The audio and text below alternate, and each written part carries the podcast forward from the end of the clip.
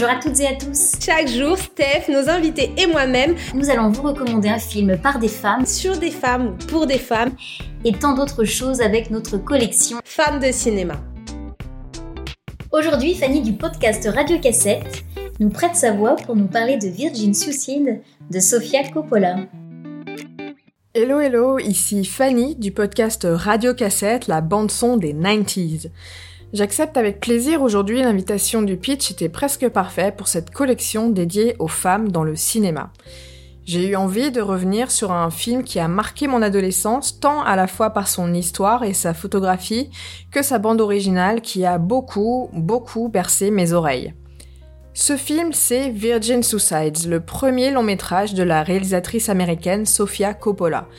Lorsqu'il sort en France le 27 septembre 2000, j'ai 14 ans, précisément l'âge du personnage principal, Lux Lisbonne, interprété par l'actrice Kirsten Dunst.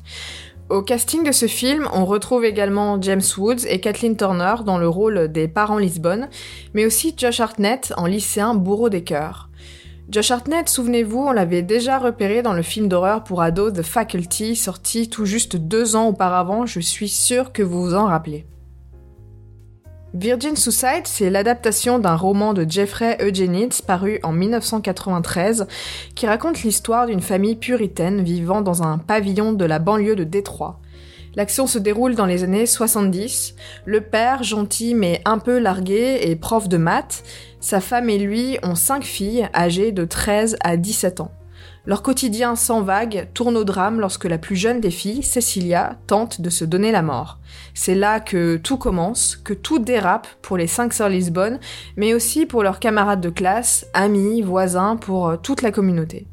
Le film est rythmé par la voix de l'acteur Giovanni Ribisi qui endosse ici le rôle du narrateur.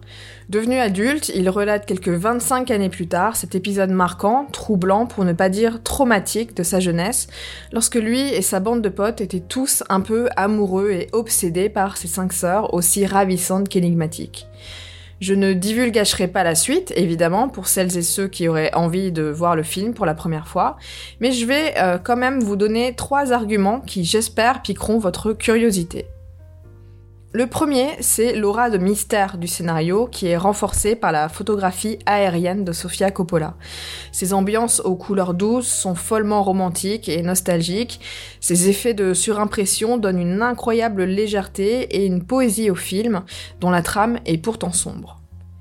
La deuxième chose, c'est la représentation sensible qui est faite de l'adolescence, cet âge de tous les possibles. Chacune des jeunes filles a ses propres challenges à relever et on comprend toute la complexité de ce que ça signifie de grandir, particulièrement quand on est une fille. Il est question dans le film d'innocence, d'éveil à la sexualité et de la pression exercée par la société et la famille pour se conformer à un moule.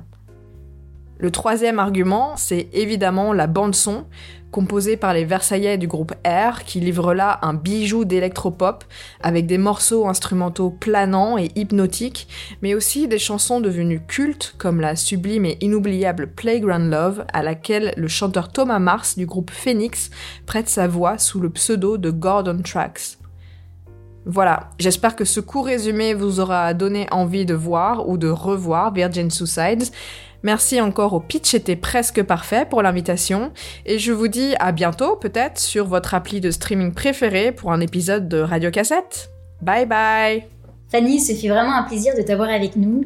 Visitez les années 90 en musique avec les épisodes du podcast Radio Cassette. Le lien sera dans la description de cet épisode. Merci à toutes et à tous pour votre écoute. Nous vous invitons à découvrir les formats de Le Pitch était presque parfait avec Qu'est-ce que c'est Bond, du cinéma au top, précédemment sur vos écrans, les films de l'avant, les films de l'amant, Pitch d'une nuit d'été et le ciné du commerce. Retrouvez-nous sur toutes les plateformes d'écoute. Inscrivez-vous à notre newsletter sur notre page au chat ou venez parler avec nous sur les réseaux sociaux. Facebook, Instagram, Twitter et TikTok. Il suffit de chercher le pitch était presque parfait. À demain pour une autre facette de Femmes de cinéma. Et je vous laisse avec la bande-annonce de votre film.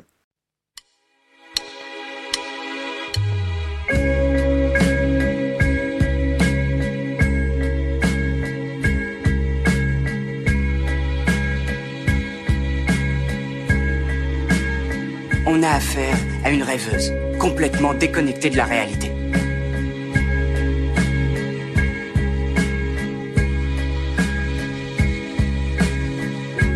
Je vais t'inviter à sortir.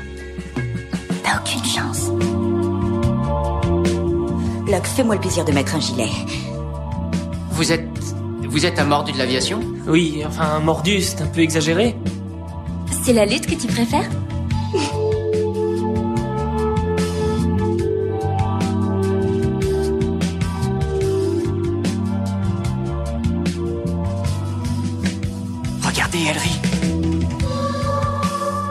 Fait rire. Je suis venu vous dire que mes intentions concernant votre fille sont tout à fait honorables. Mais quelles sont-elles, s'il vous plaît?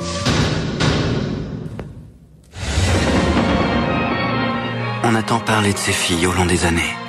Ces petites ont un bel avenir devant elles. Mais nous n'avons jamais trouvé la réponse. J'analyse son geste comme un appel. Il paraît que c'était un accident. Là où les pièces manquantes manqueront à jamais. On a une voiture et toute l'essence qu'il faut. Pas trop tôt. Vous vous êtes fait attendre.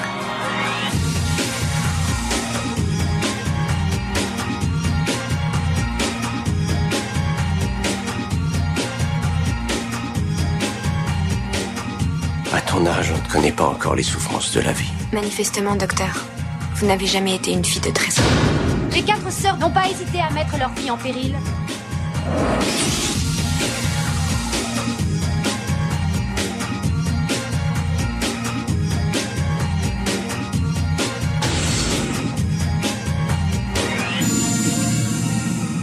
Ne saurons jamais comment les événements s'étaient enchaînés.